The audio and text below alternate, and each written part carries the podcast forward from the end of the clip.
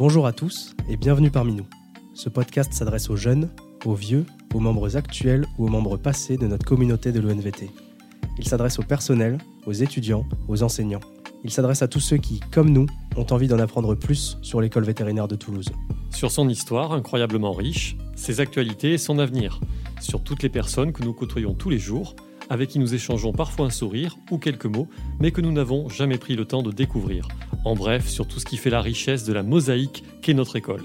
Bienvenue dans les Chroniques du Touche. Bienvenue dans les Chroniques, Bienvenue dans les Chroniques du Touche.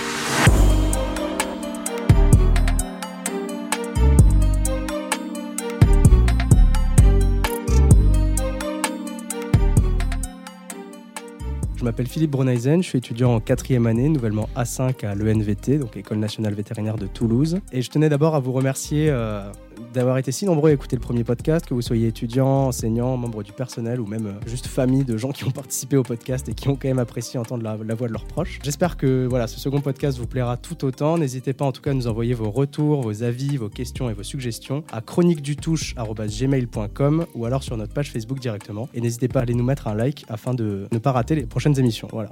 Et donc je suis avec Nicolas Jousserand.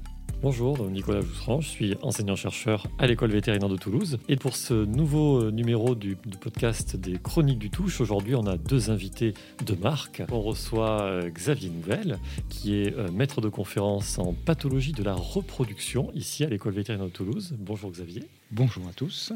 Et Enrique Dumas, qui est donc euh, ingénieur à la direction des systèmes de l'information, également à l'école vétérinaire. Donc bienvenue parmi nous. Eh bien, merci, bonjour à tous. Alors, petite question rituelle avant de commencer. Est-ce que vous avez des animaux de compagnie? Ah, alors euh, oui, moi j'ai un chat, enfin plus exactement c'est le chat des voisins que mon fils a kidnappé aux voisins. Ils sont partis en vacances et puis euh, le chat nous a adoptés. Le voisin ne nous en veut pas, enfin s'il nous entend, euh, il, il sait qu'il voit son chat et que son chat vit bien chez nous et donc on est ravis d'avoir ce chat maintenant à la maison. Très bien. Un joli sauvetage, donc presque. Enfin, il n'était pas fait. abandonné vraiment, mais Pas tout à fait, mais on n'a pas pu choisir le prénom, donc elle s'appelle Saphir. C'est pas si mal, ça va. Ça aurait pu être pire. hein. Pu Je être connais pire. des chats qui s'appellent Madame Jeanne ou des choses comme ça. Quoi. c'est vrai. Et donc, Enrique, toi, est-ce que tu as des animaux? Alors, ben non, moi, comme je le disais tout à l'heure, je n'ai pas d'animal. Bon, j'ai un enfant bon, tout à fait charmant et très très sage, un Pokémon. Et quand même, quelque part, j'ai des chats qui passent dans mon jardin laisser des petits cadeaux souvenirs. Donc voilà, donc je les croise de loin. je leur fais pas souvent coucou. Merci beaucoup pour ces quelques précisions. On vous a demandé, selon le rituel de ce podcast euh, qui existe depuis quand même deux épisodes maintenant, de venir avec des suggestions culture. Donc, est-ce que vous en avez apporté? Alors, bah oui, moi j'en ai apporté une, puisque bah, dernièrement j'ai fait l'acquisition d'une intégrale de bande dessinée, qui n'est pas tout à fait récente, hein, ça date de 2002, qui s'appelle euh, Andy et Gina. Euh, donc c'est le dessinateur Relhomme, hein, Olivier Morel, chez l'éditeur Fluide Glacial. Alors je vais vous lire un petit résumé de la bande dessinée, hein, qui est plutôt, on va dire, humour noir. Ouais, carrément. Alors euh, Andy et Gina sont deux garnements de la campagne qui multiplient les mauvais coups les uns après les autres. La petite peste Gina entraîne Andy vers les pires bêtises, décapiter les oiseaux, jeter le chien familial dans le puits, etc. Ah ouais. Les 400 coups de ces chenapans les amènent à de drôles de rencontres. Andy et Gina, une succession de courtes histoires dans lesquelles ces deux bambins vivent de drôles d'histoires et font d'étranges rencontres. Voilà, donc en fait, de mon côté, alors je suis pas tout à fait ce genre de, BD là, je suis plutôt, on va dire, science-fiction, euh, fantasy. Et ce que j'ai adoré, en fait, c'est vraiment distrayant, beaucoup d'humour, du l'humour noir surtout, des histoires décalées, des gags assez glauques. La fameuse expression pas de bras, pas de chocolat est totalement bien illustrée. Voilà, donc c'est pas à mettre entre tout- toutes les mains, mais euh, c'est plutôt, voilà, en ce moment, c'est plutôt, on va dire, euh, divertissant. Et donc, ton enfant a accès à ces BD. Non, pas celle-là. Toutes, mais pas celle-là. C'est Peggy 18, du coup, c'est ça? Voilà, c'est ça, oui, oui. Ah oui. Xavier, du coup Moi, je suis venu avec euh, quelque chose de plus classique, de plus coup de cœur en fait, en lien avec ma vocation vers euh, le métier de vétérinaire et, et la biologie en général. C'est un classique de Théodore Monod. C'est un humaniste euh, qui a étudié les déserts pendant longtemps. Et donc, c'est l'Émeraude des Garamantes. C'est un de ses ouvrages, mais euh, moi, je les aime tous. Et euh, il m'a servi de modèle quand j'étais plus jeune et étudiant. Et donc, je voulais partager ça avec vous. D'accord, et donc ça parle de quoi? Alors, ça parle de plein de choses, de toute sa vie et de la façon dont il a découvert les déserts et euh, comment on peut les aborder, euh, qu'est-ce qu'on y rencontre. C'est beaucoup d'humanité sur la recherche de soi, de l'homme, euh, dans ses traversées des déserts. D'accord. C'est quel siècle? C'est... Ah, c'est le, le siècle précédent. D'accord, Euh, c'est, c'est un homme du siècle précédent. Et puis après, j'avais, une deuxième chose plus actuelle. C'est un podcast que je conseille sur euh, les matins de France Culture. On se bagarre avec euh, Chloé, l'assistante hospitalière de Repro, sur quelle radio choisir quand on part en ambulante. Et euh, elle, elle préfère la musique et moi, c'est France Culture. Et ces temps-ci, il y a une chronique que je vous conseille. C'est l'Open Panthéon, où tour à tour, ils présentent et choisissent une personne à mettre au Panthéon. Et là, récemment, c'est Marie Richeux, que j'aime beaucoup, qui a choisi Barbara, avec euh, À Barbara, la nation reconnaissante. Et donc, euh, je trouve sympa ce podcast et c'est- cette idée-là. Voilà ce que je vous propose aujourd'hui. Merci beaucoup pour ces suggestions. Et donc, euh, podcast à écouter après le nôtre, évidemment. Oui, donc, euh, ne quittez pas celui-ci tout de suite. Attendez la fin. Restez encore un Ça petit commence peu, à peine. Philippe, une petite suggestion culture, peut-être? Euh, oui, alors c'est pas vraiment une suggestion dans le sens où je vous suggère pas forcément d'aller lire ce livre, mais voilà, récemment j'ai fini le tout dernier Stephen King qui du coup s'appelle Après. Il faut savoir que, enfin, faut savoir non, vous vous en fichez sans doute un petit peu, mais j'adore Stephen King hein, de manière générale. J'ai lu euh, plus de 20, 20 livres de lui, un peu toutes les époques, les anciens, les nouveaux, puisque j'ai commencé avec les, récents il y a 5-6 ans. C'est un écrivain extrêmement prolifique. Chaque année, il va sortir un livre ou alors un recueil de nouvelles et chaque année, il va réussir à vendre énormément. Et c'est quand même des livres que moi je trouve très, très bons, même si effectivement d'année en année, je trouve qu'il s'adoucit. Et là, on va dire qu'il a atteint un peu un stade de non-retour avec le dernier livre, j'ai l'impression, dans le sens où il manque un peu la patte du Stephen King que j'adore et que je retrouve dans la plupart de ses bouquins. Il manque la vraie, la vraie part horrifique. On dirait que le, scénario va un peu nulle part. On n'a pas l'impression d'aller vraiment loin en fait dans l'histoire comparé à d'habitude. Voilà, c'est un peu dommage. Par contre, comme il a déjà écrit plus de 50 romans, je pense que vous avez de quoi faire encore dans sa bibliographie. Et en tout cas, je vous conseillerais des romans euh, de toutes ces époques. Il y a l'époque où il était euh, alcoolique et complètement dans la drogue, mais qui sont des bouquins d'anthologie comme euh, ça, Les Deux Volets ou alors Shining et des livres comme ça. Il y a aussi des livres plus récents parce qu'il était quand même pas, c'était quand même pas un bisounours il y a quelques années non plus, avec la trilogie de Monsieur Mercedes par exemple, qui sont des thrillers euh, d'excellente qualité. Très bien, merci beaucoup. Donc, pas mal de suggestions encore pour cette, euh, cet épisode. Et donc, pour maintenant, on va passer à quelques actualités donc de l'école et puis du monde vétérinaire plus large. Donc je vais commencer par une toute petite partie qui concerne euh, les étudiants, mais même de manière générale l'école et, et le podcast nouvellement créé des Chroniques du Touche. Qu'y a-t-il de neuf en janvier 2022 Eh bien déjà, je pense que comme tout le monde, il ne vous a pas échappé que notre planète a récemment fini un tour de plus autour du Soleil, ce à quoi toute la population mondiale a réagi en dansant jusqu'au bout de la nuit, comme chaque année, et en prenant des résolutions dont l'espérance de vie ne dépasse pas deux semaines, comme chaque année. Malgré un contexte sanitaire encore extrêmement tendu, les fêtes de cette fin d'année ont connu moins de restrictions que celles de l'an dernier, et on espère que vous avez pu les passer en famille. Force est de constater que les vœux de 2022 ressemblent étrangement à tous ceux que nous avons pu connaître en 2021. Ça a quelque chose de déprimant, comme si nous avions passé une année sous cloche, en sursis. Alors je tiens tout de même à vous rappeler qu'il y a un paquet de bonnes nouvelles à retenir de 2021. Il y a eu des avancées sociales, comme par exemple la gratuité de la contraception pour les femmes de moins de 25 ans, l'abolition des terribles mais pourtant bien réelles thérapies de conversion. Il y a eu des avancées médicales, évidemment on pense au vaccin à ARN contre le coronavirus humain, mais également de grands progrès concernant la cure de maladies graves comme le paludisme, le cancer du sein ou encore le diabète de type 1, pour ne citer que. Je pourrais également parler du retour des États-Unis dans les accords de Paris, signe de la réadhésion à une politique climatique globale d'un des pays les plus pollueurs au monde. En culture, pour ne citer que ça, 2021 aura aussi vu une femme, française qui plus est, remporter seule la Palme d'Or du Festival de Cannes, plus haute distinction du cinéma qui était jusqu'à présent attribuée uniquement à des hommes.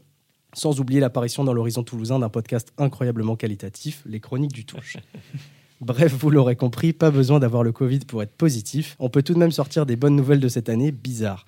La vraie question qu'il faut se poser maintenant, c'est que peut-on espérer de 2022 Déjà, à l'échelle de notre école, une échéance majeure se rapproche, avec le retour de la commission A3EV à la fin avril. On ne peut que souhaiter le meilleur à l'ENVT et espérer qu'elle retrouve son accréditation.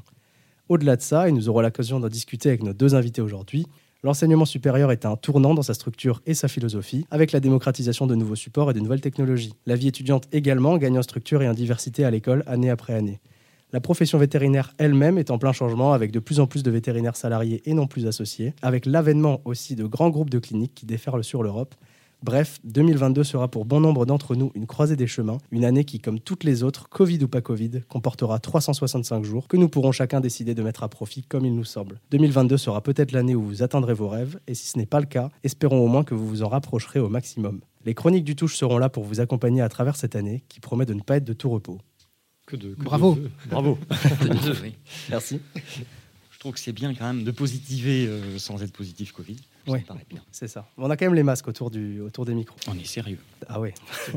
Notre référente Covid sera fière de nous. Alors justement, en restant dans l'actualité Covid, euh, un petit coup de projecteur sur la participation de l'école vétérinaire à l'effort collectif pour éviter euh, d'éventuels euh, nouveaux confinements ou de nouvelles mesures, c'est la participation à la vaccination contre le, le Covid, puisque, comme vous le savez sans doute, les, vétérinaires ont été autorisés très tôt à, à vacciner des humains, sujet qui a pu inquiéter certains, rassurer d'autres. Et donc, pour être exemplaire dans cette stratégie-là, nous avons proposé de vacciner, à commencer par nos semblables, donc nos, nos étudiants et notre personnel, mais aussi toute personne qui était susceptible de recevoir une injection. Et donc, actuellement, sur place, il a été remis en service une ligne pour vacciner, pour donner la troisième dose à ceux qui le souhaitaient dans le cadre de cette vaccination Covid. Donc, c'est encore actif en ce moment. Et donc, si ce n'est pas fait, nous vous encourageons à aller chercher votre troisième dose en vous inscrivant directement via le CHU de Toulouse, puisque c'est avec eux que nous réalisons cette, cette opération.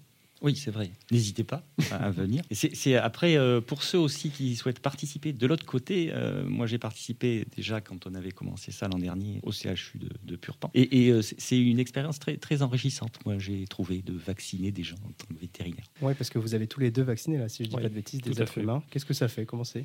Bah, ça bouge pas déjà, beaucoup moins en tout cas. Oui, les aiguilles sont très fines. Ouais. Et ils ils ne bougent pas. Je suis pas fait griffer. Exactement, exactement. Pas un seul coup de pied? Pas besoin de traitement antibiotique après une journée de travail, quoi. Oui, c'est ça. Et puis je sais pas, on doit le faire à peu près bien parce que mes collègues que j'ai vaccinés ne se sont pas plaints.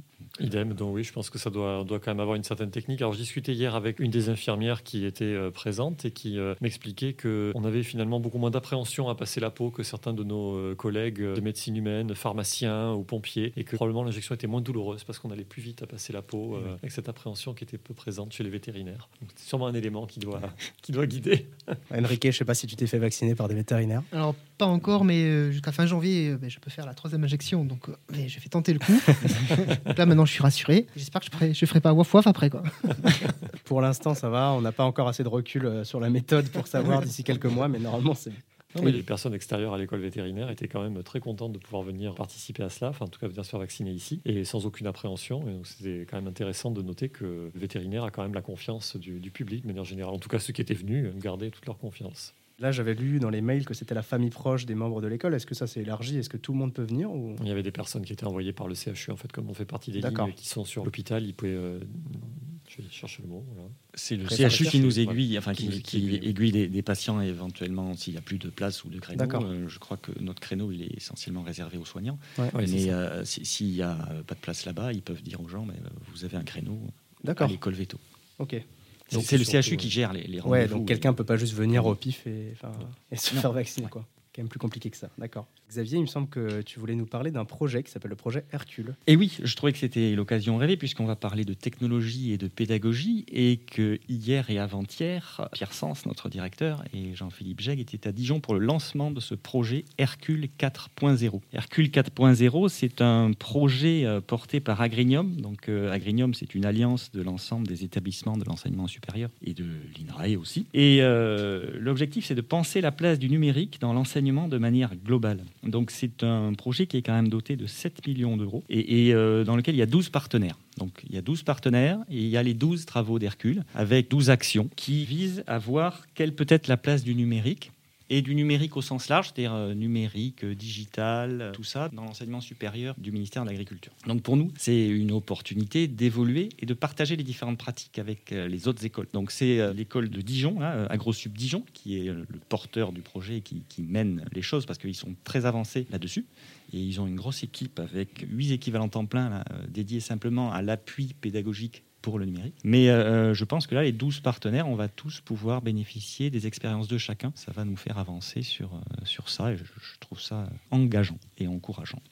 Super, donc on suivra ça avec beaucoup d'attention dans le futur. Alors très concrètement, ça va se traduire par des avancées qui pourront être vues par les étudiants, par le- les membres du personnel? Ah oui, alors euh, donc c'est un, c'est un projet qui va durer 4 ans, donc c'est 7 millions d'euros, là c'est c'est un budget sur 4 ans. Euh, Là-dedans, il y a 40 000 euros pour l'école veto euh, au sens strict. Puis euh, y participent euh, des gens de la DSI, donc des services informatiques de chez nous, Pierre Sens, des enseignants-chercheurs, Louis Daval de la bibliothèque. Et euh, ça va euh, découler sur des mises en pratique d'outils numériques ou euh, digitaux. Donc ce sera peut-être une participation ce dont on va parler après, euh, des escape games et euh, la mise à disposition pour l'enseignement, donc des étudiants et euh, des enseignants, de lunettes, euh, réalité augmentée, réalité virtuelle, mais aussi de l'aide dans la mise au point d'outils. Et donc, euh, par exemple, dans la salle de simulation, on a des outils d'enregistrement, de, enfin, des QR codes et des liens avec, avec Moodle. Ben, tout ça, là, ce projet va, va nous aider à, ça, la digitalisation de notre enseignement. L'évaluation des compétences aussi sera, sera intégrée dedans. Enfin, c'est vraiment un projet vaste et global. Et, et l'objectif, c'est de, de faire un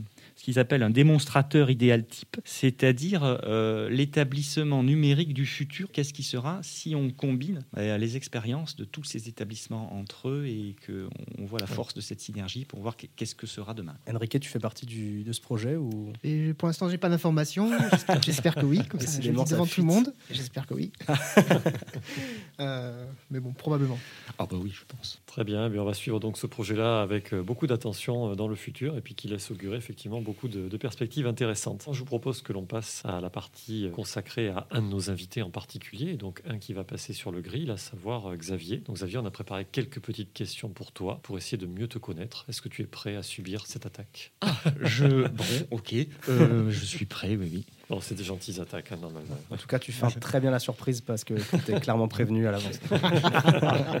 Alors, Xavier, comme beaucoup de gens dans cette école, tu as une, une tare, tu es vétérinaire. C'est vrai. Et donc, on se demandait, euh, finalement, à part te lever à 5 heures tous les matins pour aller fouiller des vaches, quelles sont tes missions à l'ENVT Ah oui, euh, mais c'est vrai que je me lève tôt le matin pour aller fouiller les vaches. Tôt, tout est relatif. C'est vrai que pour, euh, pour Florian Twitou, par exemple, il trouve que c'est très tôt. Mais, mais après, c'est une question d'habitude. Tu as répondu à mon mail, mon premier mail à 5h12 du matin. Ah, bah, peut-être, ouais, c'est possible.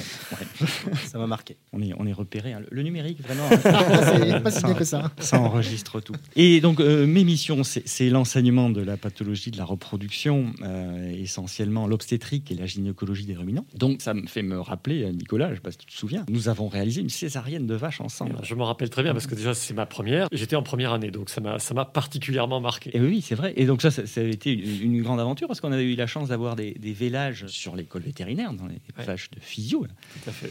Et voilà, donc ça, ça peut être mon quotidien, l'obstétrique. Et après, j'ai d'autres missions. Donc, je fais de la recherche, de la bactériologie, de l'infectiologie sur les mycoplasmes de ruminants. Et ensuite, je suis aussi chargé de missions par la direction pour le développement de l'enseignement par simulation. Et donc, de ce fait, le responsable de la salle de simulation Simuvette, qui se trouve au bâtiment 6.5 sur le beau site de l'école vétérinaire de Toulouse. Et oui, dont on va reparler euh, un petit peu plus loin, puisque bien entendu, c'est un sujet très intéressant, cette salle de simulation. Est-ce que tu peux nous raconter ton parcours dans les grandes lignes qui t'ont permis d'en arriver jusqu'à cette euh, position que tu as actuellement à l'école ah, depuis donc euh, l'âge de 6 ans euh, Oui, à peu près. 6 ans et demi, c'est possible. Parce que c'est à peu près l'âge de la naissance de ma vocation pour devenir vétérinaire. À 6 ans, je voulais être clown ou vétérinaire.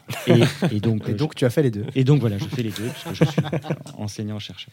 Ça, me permet de, nouer les choses. Donc, bah, après un, parcours, enfin, après le concours, finalement, j'ai intégré l'école vétérinaire de Toulouse et je suis du sud-ouest et je suis resté dans le sud-ouest. Je ne suis pas beaucoup sorti du sud-ouest euh, Un petit peu quand même. Au cours de, mes études, moi, je suis rentré euh, passionné par euh, la mixte. Mes grands-parents étaient éleveurs laitiers dans le Pays Basque. Et donc, ma motivation, c'était d'être vétérinaire mixte, avec une forte passion pour l'activité libérale. Et puis, à l'école, j'ai découvert la recherche et Théodore Monod. Et, et voilà. Et, là, j'ai été attiré un peu par la coloniale. Et puis, Théodore Monod, Paris, le muséum. Et donc, j'ai voulu un peu approfondir la clinique et je voulais faire de la recherche clinique je me suis dirigé vers un master 2, enfin qu'on appelait DEA à l'époque, au muséum. Et puis euh, ils n'ont pas voulu de moi, donc ça a été euh, compliqué. J'ai donc fait un autre master, là à l'Institut Pasteur.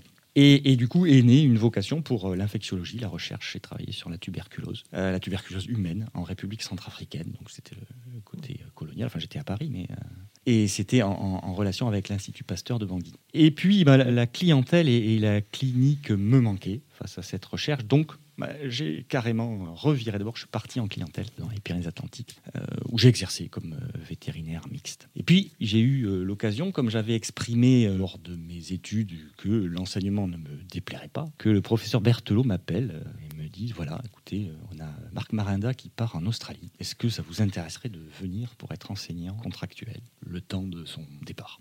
Bon.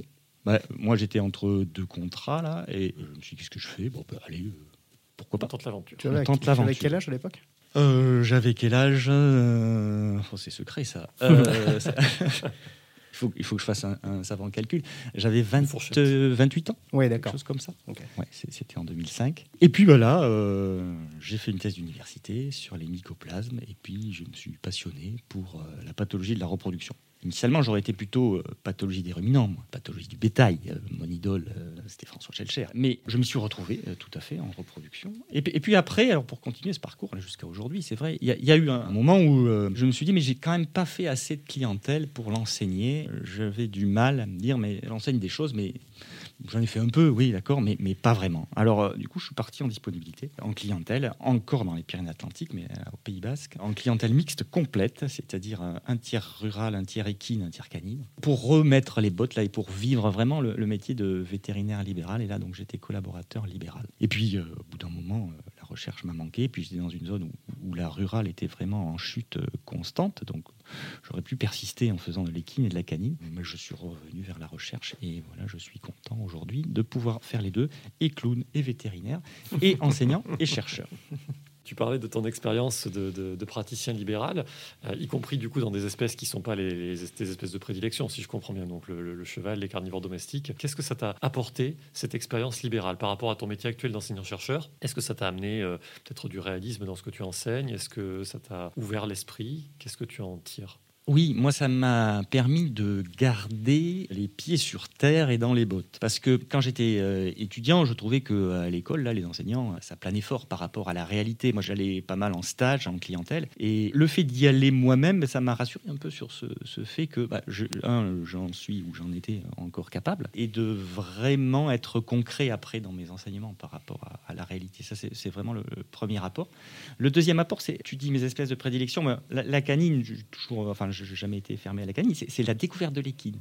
Ça, c'est pour moi, ça, ça a été quelque chose de Mhm. très intéressant parce que j'ai eu fait du poney quand j'étais jeune, comme beaucoup d'entre nous probablement, mais j'étais pas du tout à l'aise avec le cheval et pas du tout intéressé par l'équine quand j'étais étudiant. Et, et là, le fait de l'avoir vécu, je me suis dit, mais finalement, cette activité-là, dont tout le monde dit, bon, les propriétaires sont compliqués, euh, c'est difficile, ben, je ne l'ai pas vécu comme ça finalement. Euh, euh, j'ai découvert des gens intéressants et, et une médecine intéressante, une médecine de grands animaux où on peut aller loin. Alors après, j'ai pas fait de l'équine en Normandie, hein, mais, mais on avait quand même des éleveurs de, de pur sang euh, ou autres sur la, sur la clientèle. C'était pas que des poneys de propriétaires, comme le disent les poufs des queens. si on- mais c'est- finalement une aventure humaine. Et ça, c'est aussi une des bases de ma vocation finalement. Euh, moi, je mets pas l'animal au centre, mais je mets l'homme et la femme au centre, enfin l'humain au sens général. Moi, je mets l'humain avant tout, quelle que soit la médecine, qu'elle soit rurale, canine ou équine. Finalement, c'est une rencontre avec un animal, d'accord, qu'il faut, euh, enfin, qu'il faut intégrer, mais avant tout avec un, un propriétaire. Et c'est ça ma motivation, c'est ce que j'aime bien. Et c'est ce que je retrouve ici avec les étudiants. C'est aussi euh, un contact que je trouve intéressant et enrichissant. Est-ce que tu conseillerais aux autres enseignants, à tes collègues, de ne pas hésiter à sortir, d'aller faire euh, une expérience à l'extérieur? Est-ce que tu penses que ça serait presque indispensable pour euh, finalement bah, savoir de quoi on parle quand on enseigne? Euh, je pense que c'est c'est important. Ça, ça se faisait peut-être beaucoup plus avant, enfin, quand on était étudiant et, et ceux d'encore avant moi sortaient beaucoup plus jeunes et beaucoup plus tôt en clientèle. Ils faisaient des remplacements alors qu'ils étaient encore étudiants. Aujourd'hui, c'est plus possible. C'est- pas la faute des étudiants, c'est plus pensable par rapport aux exigences et aux attentes du métier de vétérinaire. Et donc, c'est vrai que ça, ça me semblerait important que, euh, bah, pour enseigner, au moins, on ait, on ait été voir ce qu'on enseigne. Mais ça, c'est le problème partout. C'est la même chose, quelle que soit la, discipline. ouais. François Schelcher disait avec un peu de sarcasme euh, ici, euh, ouais, on est tous vétérinaires, mais il y en a qui le sont plus que les autres. Après, je pense que c'est ça aussi la richesse du corps enseignant, c'est qu'il y a une diversité, et, c'est ça qui, fait aussi tout un intérêt. On voit bien que tu as des positions euh, très intéressantes et très réfléchies, en tout cas sur ta pédagogie et sur l'enseignement en général. À ce sujet, la salle de simulation, c'est un petit peu ton bébé, comme tu le disais plus tôt. Es-tu satisfait de comment le projet s'est développé depuis un an? Depuis sa création, en fait, et son, sa naissance euh, réelle, euh, c'était il, y a- il y a un peu plus d'un an, c'est ça, si je dis pas de bêtises? Euh, c'était, euh, voyons, alors parce qu'avec le confinement, maintenant, j'arrive plus à compter. Je, je- je crois que c'était euh, fin 2019 Oui, d'accord. qu'on a dû ouvrir la salle là dans la moitié du musée, c'est-à-dire dans, dans le 6.5. Ah, donc ça fait déjà deux ans, en fait. C'est vrai que c'est moi qui sais plus compter, en fait. je avec, pense. Mais après, il y a- il y, a eu le confinement, il y a eu des phases d'arrêt. Alors, je suis satisfait aujourd'hui de l'avancée, oui. Mais après, je, je suis un perfectionniste, donc euh, par nature, je deviens satisfait. C'est-à-dire que j'espère que ça ira plus loin. Donc déjà, euh, plus loin, c'est où? Parce que pour l'instant, la salle de simulation, elle est essentiellement dédiée à l'apprentissage de gestes techniques, de répétition sur des mannequins. Mais pour moi, quand j'avais accepté cette mission pour l'enseignement par simulation, à l'époque euh, par Isabelle Schmittlin, notre directrice de l'époque, je lui avais dit, moi, je ne veux pas faire la même chose qu'à Alfort et à Nantes. Enfin, je veux bien qu'on ait une salle de simulation avec des peluches et qu'on fasse ça. Mais pour moi, la simulation, c'est aussi plus que ça. C'est la simulation pleine échelle et c'est euh, l'apprentissage aussi de gestes non techniques et la mise en pratique de situations complexes auxquelles il n'y a pas forcément une seule réponse à adopter. Et donc ça doit être aussi, comme ça se fait en médecine humaine, du patient standardisé, euh, de l'entraînement à euh, annoncer une mauvaise nouvelle. Et donc pour travailler aussi les soft skills. Mmh. Et, et, savoir se placer là-dessus, sur des choses où il n'y a pas forcément une réponse. Sur euh, quel tube faut-il choisir pour faire telle analyse biochimique et comment faut-il poser un cathéter, la, réponse est, uniforme et, claire. Mais euh, sur comment faut-il annoncer à un propriétaire que euh, ça va lui coûter tant ou que ça va être difficile de faire quelque chose, ben, tout ça, il n'y a pas une façon de faire il y en a plein. Mais il y a peut-être aussi des façons de ne pas faire, enfin, des choses à éviter. C'est ça que peut apporter la, simulation, à mon avis. Pouvoir aborder toutes ces choses-là pour être ben, beaucoup plus serein après en, clientèle. Parce que le gros 80%, c'est de la relation humaine. et c'est quelque chose qu'on n'apprend pas dans les écoles. Euh, on est très technique. On forme des techniciens, mais après, euh, c'est de la technique qu'il faudra mettre en pratique. je pense que la simulation peut, aider à ça. Autrefois, on parlait du bon père de famille et on pensait que c'était automatique, c'est-à-dire que le vétérinaire, on le formait en 4 ou 5 ans dans une école vétérinaire, et puis après, il était bon père de famille, donc il savait gérer un budget, il savait gérer une entreprise, et il savait gérer ses émotions, il savait gérer les clients, il savait gérer la communication. C'était inné. Aujourd'hui, ça ne peut pas être ça. Donc on a besoin de s'entraîner à ça, et je pense que la simulation est une bonne solution. Et alors justement, tu parlais des autres écoles. Alors moi j'ai un petit peu d'expérience avec celle d'Alfort, où effectivement c'est plus du technique également. Mais je crois qu'ils ont aussi en développement ce genre de simulation avec des, personnes qui peuvent venir jouer le rôle d'un propriétaire à qui il faut annoncer une nouvelle, ce que, tu viens d'expliquer. Comment est-ce qu'on se situe à l'ENVT par rapport aux autres salles de simulation? Alors en France, bien sûr, mais peut-être aussi plus large si tu as des expériences en, Europe ou, en dehors. C'est vrai qu'à Alfort, euh, effectivement, hein, ils ont toute une partie communication, enseigner euh, euh, simulation, je crois, ils appellent ce truc-là. C'est un peu, c'est pas porté par les mêmes personnes que la salle de simulation geste technique, mais, c'est vrai que ça, existe. Et, donc c'est vers ça qu'on doit aller. Alors où c'est qu'on en est par rapport aux autres écoles? C'est Oniris et Nantes qui ont été les pionniers là-dessus, avec Alf, enfin, et, Alfort, c'est les deux pionniers en France. Et après, bah, Lyon et Toulouse, on, a suivi. Mais on, a suivi sur euh, l'aspect salle de simulation euh, réunie dans un seul lieu. Mais euh, en fait, l'enseignement par simulation, on y a recours depuis euh, bien longtemps et, depuis Bourgelat. Et le cheval d'Ozou qu'on a chez nous au musée, euh, c'est déjà de l'enseignement par simulation. Voilà. Donc, on était un peu comme Monsieur Jourdain. On faisait de la simulation sans le savoir. et là, maintenant, pour que ce soit vraiment lisible et, vu par tous, on a une unité de lieu. Et après, on a un encouragement aussi à ce que l'ensemble des enseignants contribuent à ce type de développement. Tu disais que la simulation, euh, elle existait déjà du temps de Bourgelat. Est-ce que c'est vraiment le futur maintenant de l'enseignement vétérinaire et de l'enseignement tout court? Est-ce que tu penses que ça va être amené à prendre une part prédominante dans l'enseignement, étant donné l'amélioration des moyens techniques, technologiques euh, associés? Alors oui, ça, va prendre une part grandissante. La première raison, c'est par rapport au bien-être animal. L'avantage de la simulation, c'est le jamais la première fois sur l'animal. Les futurs vétérinaires euh, étudiants vétérinaires, ça leur permet de s'entraîner. Aujourd'hui, la salle de simulation, elle est essentiellement fréquentée par des étudiants des premières années, ceux qui sont frustrés de ne pas pouvoir aller en clinique. Mais en fait, elle, devrait, elle devra être fréquentée par des A5, des A6, des internes et des vétos et pouvoir servir à de la formation continue. Le développement des, technologies là est, impressionnant au réalisme qui peut être recréé. Et donc, euh, à mon avis, pour un entraînement et pour de meilleures pratiques, ça me paraît euh, une solution du futur. Pour ceux qui ne connaissent pas la, salle de simulation dans l'école, peut-être des, personnes qui ne sont pas amenées à la fréquenter, qui ne l'ont pas découvert, est-ce que tu peux donner quelques exemples de ce que l'on peut faire, de ce que l'on peut apprendre, de ce, que, ce sur quoi on peut s'exercer dans la salle de simulation? Alors, euh, on peut aujourd'hui s'exercer à plein de, plein de choses en, gestes euh, techniques. On peut s'entraîner à poser un cathéter, faire une prise de sang, à faire un frottis, enfin donc des analyses de base en biologie clinique. On peut s'entraîner à faire des palpations transrectales, euh, juments, vaches. On peut s'entraîner à pratiquer les soins au nouveau-né. On a un agneau et un, vaut. On a des mannequins aussi que l'on peut ventiler, sur lesquels on peut s'entraîner, à l'intubation endotrachéale. Tout ça pour acquérir après une meilleure dextérité sur, sur l'enseignement d'obstétrique. Ça permet aux étudiants de gagner en confiance, d'un côté, hein, par la réalisation des gestes euh, indépendamment de l'animal, et après de gagner en dextérité. Il n'y a pas de secret. Enfin, pour, euh, il faut pratiquer. Il faut pratiquer. Voilà. Est-ce que la pratique de la simulation vient remplacer une séance pratique sur le terrain, ou est-ce qu'elle est venue s'ajouter à ton enseignement tel qu'il était avant la salle de simulation Ah oui, alors les deux, hein, euh, forcément.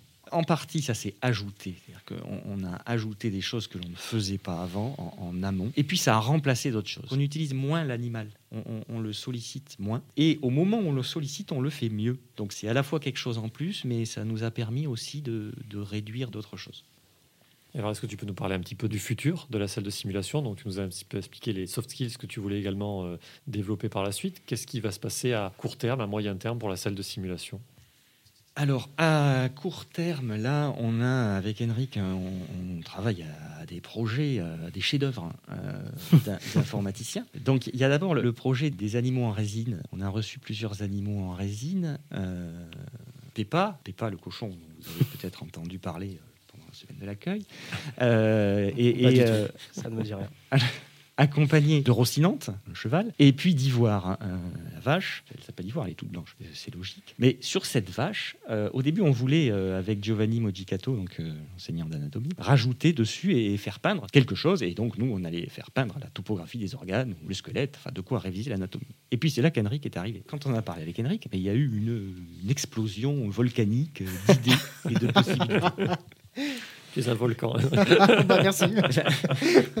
Et là, on a euh, une application euh, pour euh, téléphone intelligent, tablette ou peut-être même lunettes virtuelles qui vont permettre de regarder cette vache et en la regardant de rajouter dessus des légendes sur un schéma. Donc il y a trois étudiants formidables qui font leur sujet de thèse là-dessus et qui vont habiller cette vache de tissu sur lequel ils vont peindre différentes structures anatomiques et, ces structures sont reconnues par l'application. Et donc la peinture ne sera pas légendée, mais euh, le fait de la visionner au travers du téléphone, de la tablette ou des lunettes permettra de rajouter en, réalité augmentée les légendes, ce qui permettra de réviser et après, ce qui permettra à Giovanni, sans téléphone, de questionner les étudiants. Donc ça permettra un auto-apprentissage. Et cette application, elle a été réalisée avec Henrik et un étudiant. Oui, un étudiant qui est en master IHM, interface humain-machine, qui est très très compétent, donc c'est Julien. En fait, euh, ben, on a eu euh, cette idée-là de réalité augmentée euh, sur le sujet de la vache, là, bah, tout simplement parce que c'est dans les mœurs hein, maintenant. On se balade dans la rue, on voit un monument, paume le téléphone.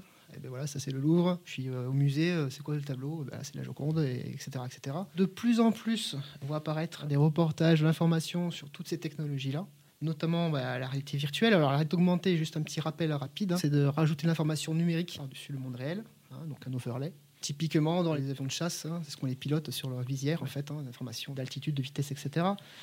La réalité virtuelle, bon, bah là, on est plongé complètement dans un environnement numérique en 3D, donc on peut se déplacer, tourner la tête, faire tout ce qu'on veut.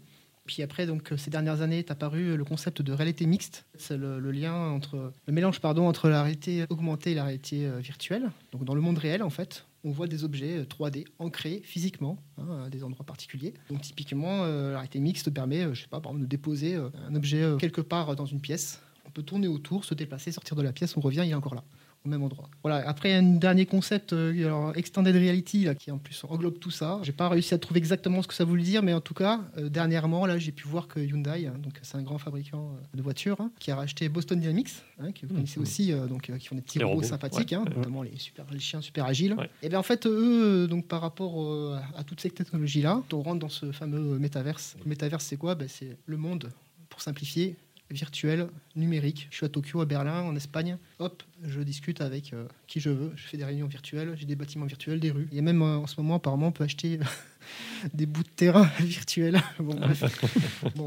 C'est que le début. Voilà. Et en fait, on prend le contrôle à distance, par exemple, d'un robot, d'un humanoïde. Donc moi, je suis à Toulouse, bah, l'humanoïde, il est à, Tokyo, par exemple. Et je vais faire une partie d'échecs avec quelqu'un. Il va en concert, le robot. Ben, c'est moi qui suis en concert. Poum, poum, poum.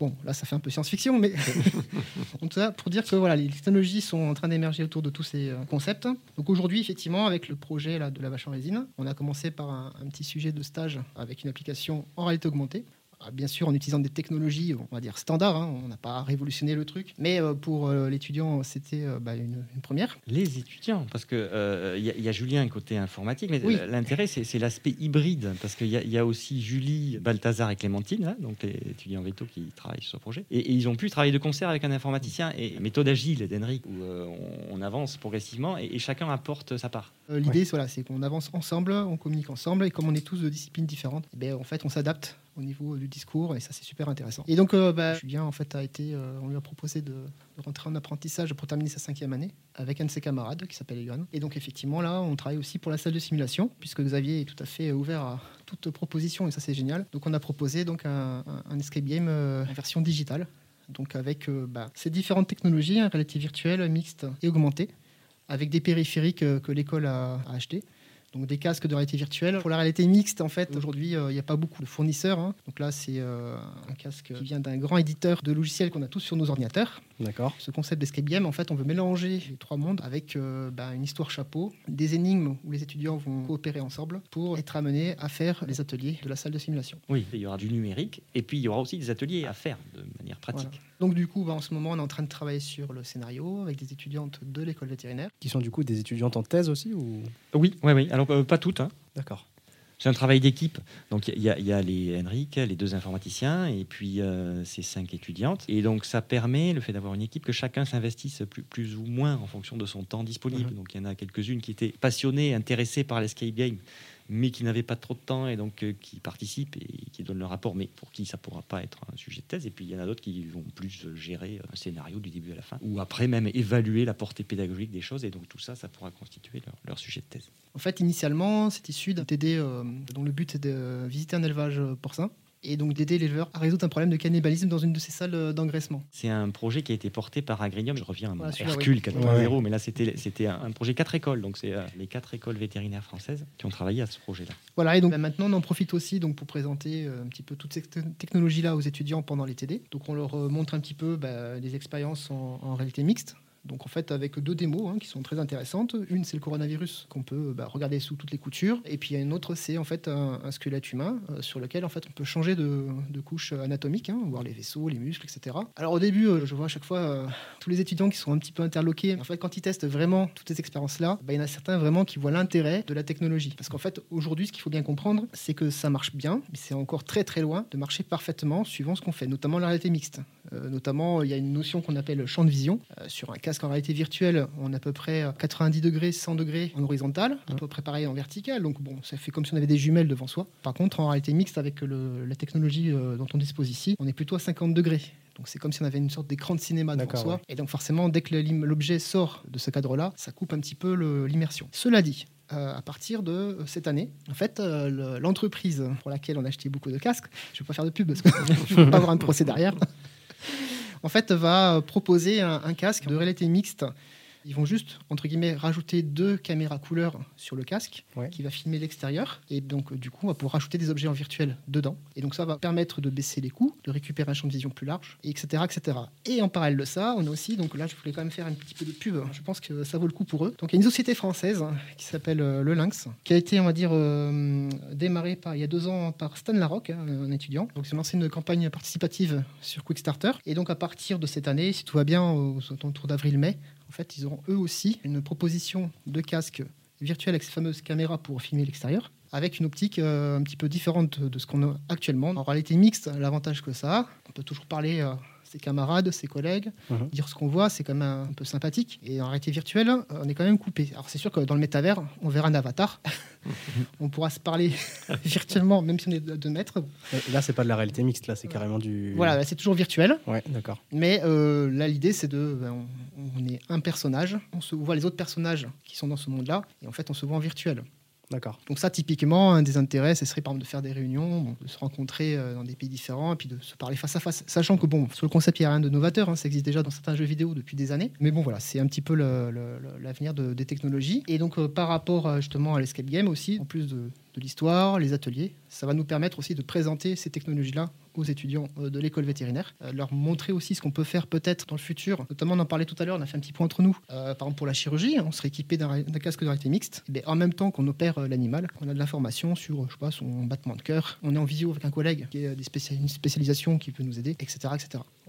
Et tout ça sans euh, changer de gants, parce que du coup, on a simplement une visière devant nous. D'accord. Et après, euh, l'après d'après, il y a des sociétés, alors je ne sais plus son- leur nom, mais qui travaillent sur des projets de lentilles qui intègrent toute la mécanique pour voir en réalité mixte. Alors je ne raconte pas le truc, on sera bionique. Et d'ici euh, ouais, un an ou deux, là, je pense qu'on va avoir des, des- des projets super sympas. Et en fait, la difficulté pour ceux qui connaissent pas, c'est de se rendre compte ce que, enfin, l'intérêt que ça peut donner de l'utiliser. C'est-à-dire que typiquement, la réalité mixte, tant qu'on l'a pas testé, et je pense que vous aviez pas en témoigner, Mm. on a beau en parler, ouais, bon, pourquoi pas. Au niveau marketing, évidemment, bon, c'est toujours. euh, C'est merveilleux. c'est merveilleux, mais bon, en réalité, c'est pas ça. Mais euh, une fois qu'on l'a testé, on peut voir le potentiel. Il y a quand même beaucoup d'obstacles techniques encore à franchir, notamment un qui revient souvent, c'est le phénomène de cinétose, donc le mal au cœur. Oui, d'accord, j'allais Hein j'allais demander ça. Parce que... Voilà. Donc, euh, parce que en fait, ben, on est tous euh, sensibles à tout ce qui est 3D. On n'a pas la même euh, acceptation de, de ces images-là. Et puis après, il faut mettre quelque chose sur soi. Bon, c'est un petit peu intrusif. Mais bon, globalement, ça va dans la miniaturisation, euh, dans la performance aussi. On va avoir de plus en plus de périphériques performants. Typiquement dans la simulation euh, type automobile, là où c'est génial, c'est que ben, on tourne la tête, on voit le concurrent nous dépasser. On est vraiment plongé dans l'immersion totale. Et donc, par exemple, dans le monde vétérinaire, eh ben, on peut imaginer euh, d'avoir euh, des visites virtuelles d'élevage, mais où on est complètement dans un monde euh, avec des, des faux animaux qui se baladent partout. Un éleveur virtuel, on me pose des questions, il me dit voilà, je suis pas bien. Tout ça pour euh, l'enseignement, par exemple. Et donc ça fait vraiment rêver. Par exemple, ce qui m'a fait rêver, j'ai- visité la salle de simulation de l'université de Pretoria. Euh, ça fait 400 mètres carrés pour de la simulation vétérinaire. Et là, avec Henrik, je me dis mais finalement, euh, comme on peut tout recréer en virtuel, bah, on- les 400 mètres carrés, on va les virtualiser. Et puis Et oui, voilà. Carrément. Voilà, après, toujours pareil, c'est ce qu'on me disait un peu tout à l'heure pour la- les ateliers, là. Le virtuel, le mixte ne remplacera jamais la réalité. Donc c'est vrai que, par exemple, ben, je ne serai jamais euh, pilote de Formule 1 en m'entraînant en réalité virtuelle. Peut-être que ça pourrait arriver, mais je n'y crois pas trop. Mais en attendant, ça permet d'avoir une bonne idée ben, de ce qu'on va faire, comment ça va fonctionner. Je pense qu'en plus, le, le fait de le vivre, on est plus attentif, plutôt que d'être derrière un écran. Et puis après, évidemment, dans le futur du futur du futur, on imagine des réunions, par exemple, comme on fait aujourd'hui là. Et bien malheureusement, moi, je suis à Tokyo. Et bien, je suis avec vous en hologramme. Et, oui. Alors, et ça changera tout en termes d'immersivité, parce que c'est vrai que par rapport à, à tous ceux qui ont vécu là, la période de confinement et le, le basculement, pour ceux qui vont en amphi, que je remercie et que, que j'invite à assister au, au cours en amphi, quand on a basculé en, en cours à distance, enfin je vois les visios qui durent, c'est c'est très dur à suivre. Là, l'avantage de ça, c'est que c'est beaucoup plus immersif. On, on y est dedans, on le vit, quoi. Alors que la, la visio euh, simple, on a le casque, on, on entend, mais puis au bout d'un moment, on fait autre chose. On est sur son canapé, euh, en pyjama, on, s'endort, on change. Là, quand on l'a vécu, ce truc-là, ça met un sourire terrible, ces, ces expériences-là. Si on, rentre dans le truc, avec même des, montées d'adrénaline. En plus, bah, comme je le disais, de montrer des choses, on va dire, un petit peu euh, scolaires, hein, entre guillemets. On fait aussi euh, des présentations de jeux pour montrer vraiment ce que c'est euh, en termes de euh, notamment la réalité virtuelle. Et en fait, aujourd'hui, euh, notamment, bah, je ne l'ai pas dit, mais en termes d'immersion, ces périphériques aussi sont capables de reconnaître les mains. Et notamment en réalité virtuelle, euh, je trouve ça assez bluffant de voir ses propres mains et manipuler des objets. Typiquement, il y en a une, en fait, on est dans un labo, alors c'est un petit peu ambiance, euh, on va dire, fantastique. hein. On doit débloquer des petites énigmes. Et en fait, nos mains font office de joystick. Et euh, ça change tout. Donc là, c'est les mains sans commande, sans manette, sans rien, C'est du tout. Quoi. mains, voilà. Ah oui, c'est incroyable ça. Et par-dessus ça, on a aussi des fabricants, des entreprises et startups qui travaillent sur des périphériques pour donner des sensations de toucher, notamment des gants haptiques. On met les gants et en fait, on a des petits moteurs qui, quand on prend un objet, vont simuler en fait qu'il y a de la résistance. Il y a des startups là qui ont créé des sortes de tapis où on s'accroche euh, au niveau Oui. de la ceinture et on peut courir en virtuel dans une arène. On se dit ouais c'est chouette, et quand on est dedans, on ressort en nage. voilà, c'est tellement Oui. immersif. Alors après, évidemment, il y a toujours le phénomène euh, où on a un peu mal au cœur, euh, c'est un peu lourd, tout ça. Mais bon, pour dire que c'est le début, euh, mais le meilleur reste à venir. Et aussi, ça va certainement permettre, dans, je- j'imagine que dans le futur, on va peut-être réduire certains déplacements professionnels qui consomment beaucoup de carburant. hein, parce que là, aujourd'hui, ce qu'on fait quand on est en visio, la plupart du temps, évidemment, on fait autre chose. Et bah là, si on a un avatar, On risque pas. on aura du mal à se cacher. voilà. Et puis après, donc, dans tout un tas d'autres domaines, en fait, où bah, la distance euh, est un problème, la médecine, par exemple, notamment le monde de la médecine humaine, a fait pas mal d'expériences, notamment en réalité virtuelle.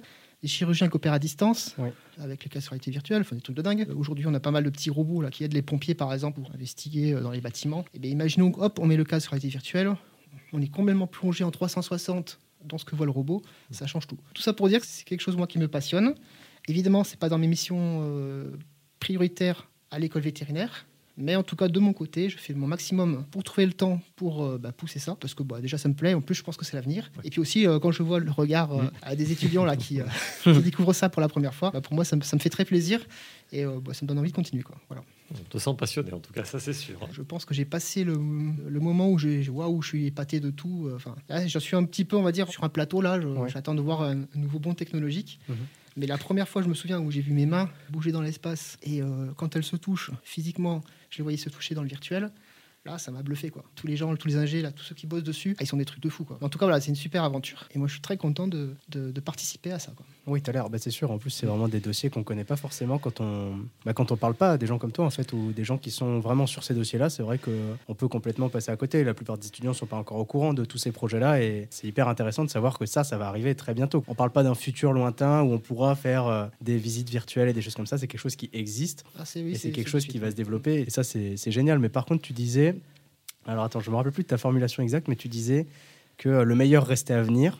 Si je dis pas de bêtises, est-ce que tu penses pas aussi que on risque de tomber dans des travers qui laisseraient penser que le pire reste à venir aussi? Alors, effectivement, l'inconvénient de toute cette technologie-là, aussi bien celle-ci que d'autres, notamment au au niveau smartphone, le risque, en fait, c'est de retrouver beaucoup de gens qui sont accros au point de rester en permanence dans ces mondes virtuels. Mm.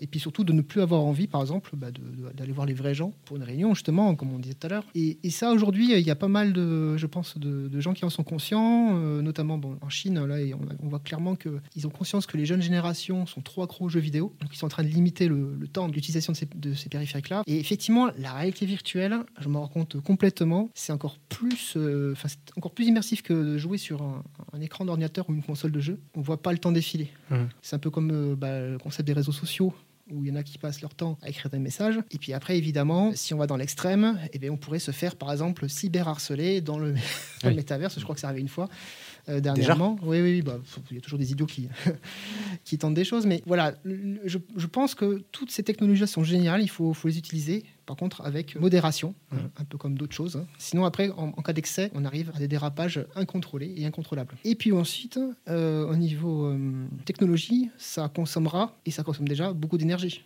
Oui. Alors, c'est pas la seule, hein, évidemment, mais en fait, de plus en plus, on se rend pas compte avec tout ce qu'on met en place au niveau technologique, et notamment la 5G, on va consommer de plus en plus d'électricité. On se rend pas compte aussi de ce qu'il y a derrière en termes de ressources, de consommation de ressources. D'accord. Et j'espère qu'il y aura une conscience euh, qui va aussi être apportée à l'utilisation de toute, toute cette technologie-là. C'est qu'en fait, il y a le côté euh, ludique, euh, pédagogique, tout ce qu'on veut. Mais derrière, ça n'a pas un coût zéro. Quoi. Oui, c'est vrai que ces données, on les a pas forcément en tête quand Oui. on utilise du numérique tous les jours. On réfléchit pas nécessairement à notre impact réel. On nous parle de l'impact carbone des technologies, mais on n'a pas de vraie quantification dans notre tête de ce qu'on est en train de Bah, de- coûter de à la- à consommer, l'environnement. oui, oui. Autant dans un Toulouse-Paris, en avion, on le perçoit euh, clairement. Ouais. Mais là, c'est vrai que c'est c'est caché pour nous. Enfin, Voilà. Donc c'est pour ça, voilà. moi j'adore ces technologies-là. Je suis euh, très motivé pour les utiliser et très motivé pour les faire découvrir. Par contre, en même temps, j'espère que bah, dans les prochaines années, on aura conscience aussi que bah, de faire tout virtuel, euh, tout euh, numérique, tout digital, ça a un coût énergétique énorme. Dans quelques années, j'espère qu'on aura conscience qu'il Mm. faut un peu calmer le jeu, ou du moins mettre peut-être une étiquette hein, éco-responsabilité là sur le- les produits. quoi. Xavier et Nicolas, est-ce que vous voyez enseigner potentiellement en ligne, en réalité virtuelle, comme ça, euh, dans quelques années, peut-être à une autre école vétérinaire française ou quelque chose comme ça? Est-ce que c'est quelque chose que vous pourriez envisager? Envisager, euh, oui. Euh, faire que ça, euh, je sais pas. Enfin, faut voir comment, comment ça joue sur l'interaction euh, avec euh, les étudiants, avec euh, l'animal. Ça pourra se faire peut-être, mais ça remplacera quand même pas la présence. Non, je suis entièrement d'accord. Je pense que ça va venir compléter, sans doute. Moi, je vois les applications médicales. Moi qui suis clinicien, je suis tout à fait sensible à ces idées, effectivement, euh, à la fois de pouvoir avoir accès à beaucoup plus d'informations plus facilement, typiquement lors d'interventions chirurgicales. euh, la notion de pouvoir avoir accès à des compétences euh, distantes. Après, je pense que le contact humain dans notre métier, il est indispensable. Donc, euh, je pense qu'on ne pourra pas tout baser sur du virtuel. Oui. Et alors après, moi, le risque que je vois aussi dans la multiplication de ces expériences virtuelles, c'est- qu'on fasse exploser le temps étudiant. C'est-à-dire, euh, on crée quelque chose, une expérience virtuelle là qui dure une heure, et Mhm. il faut la passer, il faut faire une heure. Bon, mais hop, j'en fais une deuxième, et puis trois, et puis quatre, et puis euh, la veille, je dis aussi bien, mais pour demain, euh, enfin dans trois mois, peu importe, euh, il faudra que vous ayez fait ça et ça. Mais ça prend quand même du temps. Il faudra l'intégrer à l'emploi du temps. Quand moi j'étais étudiant, il n'y avait pas les présentations PowerPoint, c'était du rétroprojecteur. L'enseignant, euh, le plus technicien, il imprimait sur un transparent et, le moins, il dessinait sur son transparent. Et j'en sautais, hein, Tommy, il faisait les dessins euh, en direct au tableau. Et puis maintenant, on les copie et euh, finalement ça coûte rien d'envoyer 5 euh, planches, 10 planches, 100 planches par mail aux étudiants. Mais vous regarderez tout ça. C'est cette multiplication de l'information sur laquelle il me semble il faut, il faut ouais, ça, fait, ça fait une surcharge cognitive euh, importante là, avant en présentiel je fais une réunion, j'ai rien avec moi, j'écoute, ouais. je ressors, on va dire, euh, bien. Là maintenant, il y a des réunions, je sors, je sors épuisé, sans comprendre pourquoi, bah, parce qu'en fait, je faisais trop de choses en parallèle. d'accord. Euh, je rejoins tout à fait euh, Xavier là, là-dessus. C'est qu'après, voilà, c'est aussi, il va falloir mettre aussi des freins. Aujourd'hui, tout le monde veut faire son appli, il va y avoir un tri automatique. Sinon, on doit avoir l'appli de machin, la petite chose. Oui, c'est sûr, une espèce de sélection un peu des plus performantes, des plus utiles. Je vois. Effectivement, vous, vous, le disiez, le numérique a apporté énormément de choses à, l'enseignement, même à l'école, là en particulier, le NVT, notamment ce super podcast euh, dont la chronique phare est sur le point de débuter, puisque je vais me permettre d'introduire euh, Nicolas. Quel stress, Avec sa chronique du jour sur un personnage historique. De qui vas-tu nous parler aujourd'hui, Nicolas? Ah, ben, je vais vous parler d'Emmanuel Leclinch. Ah, quelle figure, cet Emmanuel Leclinch. Un visionnaire, l'un des pères de l'enseignement vétérinaire moderne. Ah, parce que Leclinch, c'est pas qu'un amphi. Je ne sais pas si vous le saviez. Mais, pas du tout. Euh, voilà. Ah. Donc, baptisé en 2014, donc un petit peu tard après la, la, vie de son homonyme, si je puis dire. Donc, Emmanuel Leclinch, c'est la personne qui a beaucoup trop écouté Pierre Sens à l'époque où il animait le Forum des métiers, puisqu'il a décidé de vivre mille carrières en une. Et pourtant, rien ne prédestinait Emmanuel à devenir une icône de la profession vétérinaire. Dans ses jeunes années, ce qui l'intéresse, ce sont les lettres. Il rêve de normal sup pour préparer une agrègue de littérature. Bon, ok. Faute de moyens, ses parents bénéficient d'une bourse du Conseil général de l'Aube, son département de naissance. Hein, il n'est pas allé se perdre là-bas par hasard. Hein, personne ne va dans l'Aube, évidemment. Par contre, cette bourse, elle est conditionnée au fait qu'il intègre une école d'agriculture ou une école vétérinaire. Voilà, c'était pas le dessus du panier à l'époque, donc euh, il accepte à contre-cœur et personne n'est parfait. Il choisit euh, l'école vétérinaire d'Alfort en 1878 sur les conseils de son oncle qui est également vétérinaire. Et quand on regarde la carrière d'Emmanuel Leclinch, on pourrait se demander s'il ne souffrait pas du syndrome de Phobos. Vous savez, c'est cette peur irrationnelle de ne pas choisir la bonne option qui résulte d'une indécision chronique. En effet, cet homme-là a tout fait dans sa carrière. Sitôt sorti de l'école, il rejoint son oncle et devient praticien rural dans l'Aube. La pratique médicale le lasse rapidement. Il va se présenter quatre ans après son diplôme au concours de répétiteur à l'école vétérinaire d'Alfort en pathologie médicale. À son début de carrière, il n'a absolument rien à sa disposition, ni laboratoire, ni matériel, ni personnel, et il débute par des observations cliniques. Il parle plusieurs langues, donc il est très à l'aise pour lire des publications internationales, et son amour pour l'écriture et son style lui permettent de transmettre son érudition via des publications importantes. Il est nommé chef de travaux à l'école d'Alfort en 89 et il déplore à de nombreuses reprises que l'enseignement vétérinaire se borne à des textes anciens, appris par cœur, sans ouverture aux découvertes, notamment celles de l'étranger. Il va publier le précis de médecine vétérinaire, ouvrage qui regroupe dans une clarté rare la substantifique moelle de son enseignement. Et c'est alors qu'il attrape un virus, le virus de l'épopée pasteurienne. Parce qu'à cette époque, à l'école d'Alfort souffle un vent nouveau. Edmond Nocard, qui est un disciple de Louis Pasteur lui-même, révolutionne la science des maladies infectieuses en y appliquant les nouvelles doctrines. La thérapeutique, l'hygiène sont complètement revisitées. Et ce pionnier de la microbiologie participe par exemple à la mise au point de sérums anti-diphtérie. Et donc le Clinch, avec euh, ses assistants, vont euh, à Alfort écrire ensemble dans l'encyclopédie d'hygiène un article resté célèbre qui s'intitule Les maladies des animaux transmissibles à l'homme, sujet euh, encore d'actualité. Et c'est en 91, en 1891 bien sûr, hein, qu'il débarque à l'ENVT. Sur concours, il va devenir professeur titulaire de la chaire de pathologie des maladies infectieuses à tout juste 31 ans, donc ce qui est très jeune. Alors les Toulousains qui voient arriver ce, ce Talforien nouveau sont un petit peu inquiets. Sera-t-il un bon enseignant? Sera-t-il un, vrai maître? Eh bien, ils vont être très vite rassurés. En effet, cet homme assez euh, robuste, très charismatique, qui n'est pas physiquement très beau d'après les descriptions de l'époque, fait les 100 pas sur son estrade sans jeter un seul œil à ses notes. Il récite dans une clarté extraordinaire son savoir. Il n'hésite même pas à citer, dit-on, des passages de publications scientifiques dans leur langue originale avec une prononciation impeccable. Côté recherche, ce grand scientifique se consacre aux maladies touchant les élevages, citons la maladie du rouget du porc. Il va améliorer la sérothérapie, il va découvrir l'intérêt de la sérovaccination, donc de coupler la sérothérapie et le vaccin. Modeste, il déclarera toujours qu'il ne fera que ramasser les miettes du pasteurisme. Après le rouget, ce sera la vaccination contre le charbon symptomatique. Et enfin, le sérum antigangréneux à Clostridium perfringens. Ces travaux seront très utilisés, notamment chez l'homme, durant la Première Guerre mondiale. Alors on pourrait s'arrêter ici et se dire que finalement, un enseignant hors pair euh, qui a dépoussiéré un savoir vieillissant et imprécis, le transformant en une science d'avenir, ok. Un chercheur mondialement reconnu, très bien, ayant sauvé ses interventions des milliers de vies animales et humaines. Mais ce serait tellement incomplet. En réalité, ça ne fait que commencer. En 1900, fort du succès de ses sérums et de ses vaccins, il obtient du ministère que l'ENVT puisse produire et délivrer elle-même le sérum contre la maladie du rouget. Les services du ministère à l'époque sont fortement réticents, mais notre savant s'adresse directement au ministre qui finit par acquiescer. Le succès est immédiat. Alors il poursuit et demande cinq ans plus tard le droit pour le compte de l'ENVT de faire de même avec ses autres produits. Cette fois-ci, ça en est trop. La réponse est non. Trop compliqué, trop lourd, trop de responsabilités. Vous imaginez en cas de problème, que dirait-on Une école vétérinaire? Et ce n'est pas votre mission. Alors, il va prendre son baluchon et il va aller voir ses anciens collègues et proposera à l'Institut Pasteur, où Émile Roux, ancien ami de Nocard, est directeur. Ça sera non, trop compliqué pour des vétérinaires, voyons. Il proposera à Albert Calmette, autre ponte de la microbiologie. C'est toujours non.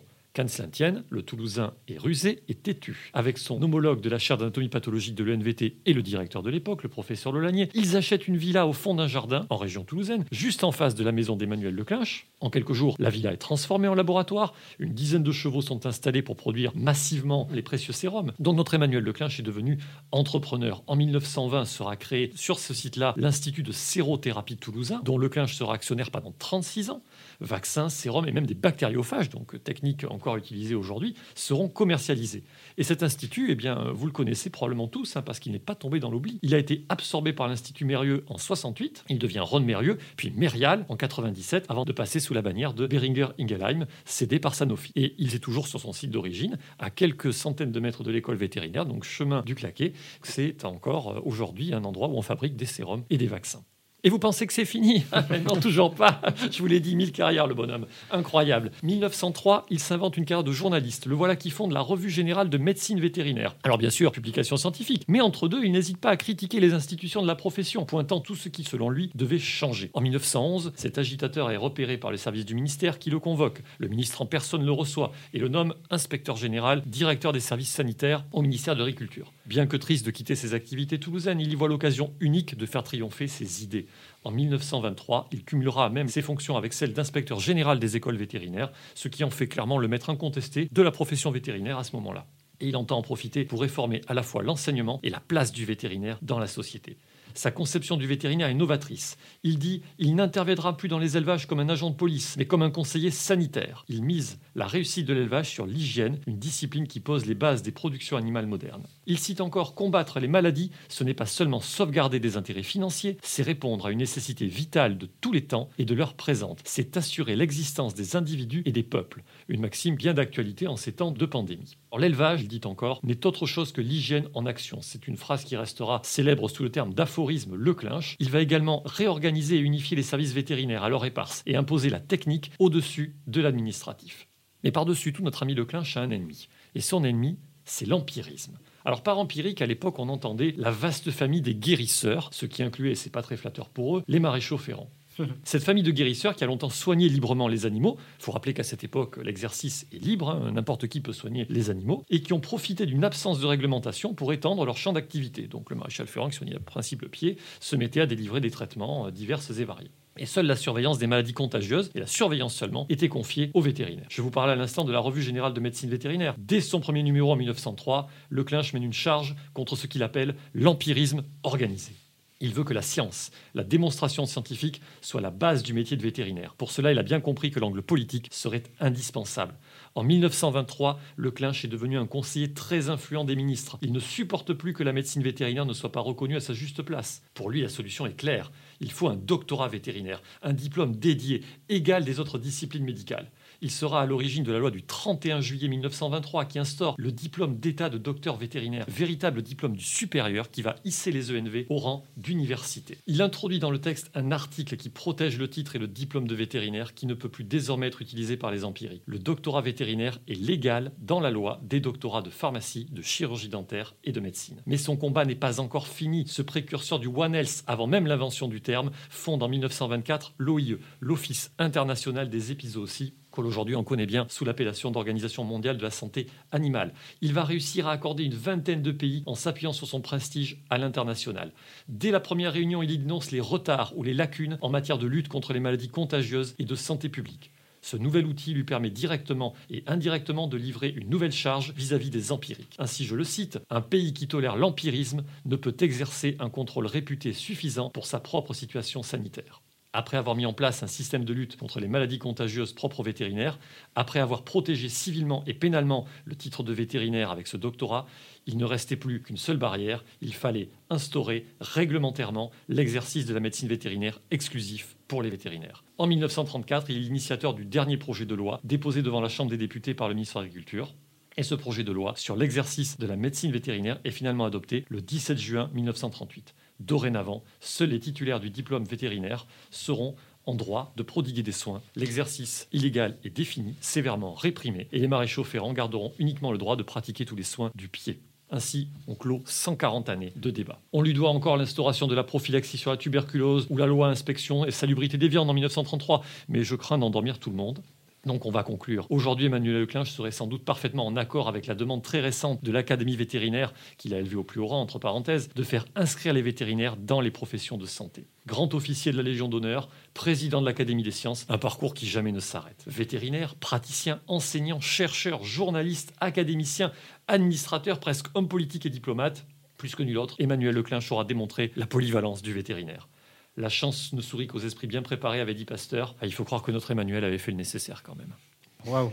toi aussi, apparemment, tu as fait le nécessaire avec euh, ta chronique. Tu t'es dépassé là. J'avoue que. Ah, merci Nicolas pour cette immersion là dans le One Health aussi. Hein, un rappel finalement du lien entre médecin et vétérinaire qui, qui est quelque chose d'ancien et, Tout à fait. et d'actualité. Et finalement, euh, l'importance de la médecine préventive, c'est encore vrai aujourd'hui. Tout à fait. Ah ben on est plein dans les vaccins, euh, la zoonose, tout à fait. Ah ouais, je trouve ça dingue. Je trouve ça dingue que toute la profession vétérinaire soit encore encadrée par des choses qui ont été en fait euh, faites il y a 100 ans par cet homme quoi. Oui. Je trouve ça incroyable, tout simplement. Merci beaucoup Nicolas. plaisir. Merci, euh, merci déjà en tout cas à, l'amical et à, mon colocataire Hugo Brun qui ont permis à ce podcast de voir le jour. Je tiens à les remercier quand même à chaque épisode pour l'instant. On verra. Euh, pour l'instant peut-être. Pour l'instant, je ne les ai pas oubliés. Là, on est au deuxième épisode, donc ça va. merci évidemment à Nicolas d'avoir travaillé avec moi sur ce podcast. Merci Henrik et Xavier d'être venus avec nous et d'avoir parlé un peu pendant deux heures euh, aujourd'hui. merci à vous. Hein. Merci pour l'invitation. C'est très enrichissant, très intéressant. Et on a passé un moment très agréable. Tant mieux. et puis du coup, moi, ça, ça me change un petit peu de mon domaine purement, on va dire technique, informatique. Euh, euh, j'apprécie vraiment euh, ce moment. Ok, bah, merci beaucoup. Parfait. Je suis content si vous quand vous voulez. Merci beaucoup d'avoir de vous être prêté au jeu. Merci Philippe également pour toute l'organisation et pour l'idée géniale de ce podcast. Merci à ceux qui nous écoutent également. N'hésitez pas à nous faire vos retours sur l'adresse mail chroniquedutouche.gmail.com. On est à l'écoute de vos suggestions et de vos commentaires. Ça nous fera toujours plaisir. Et merci beaucoup d'avoir suivi ce podcast jusqu'au bout. Et on se retrouve pour un prochain épisode très bientôt.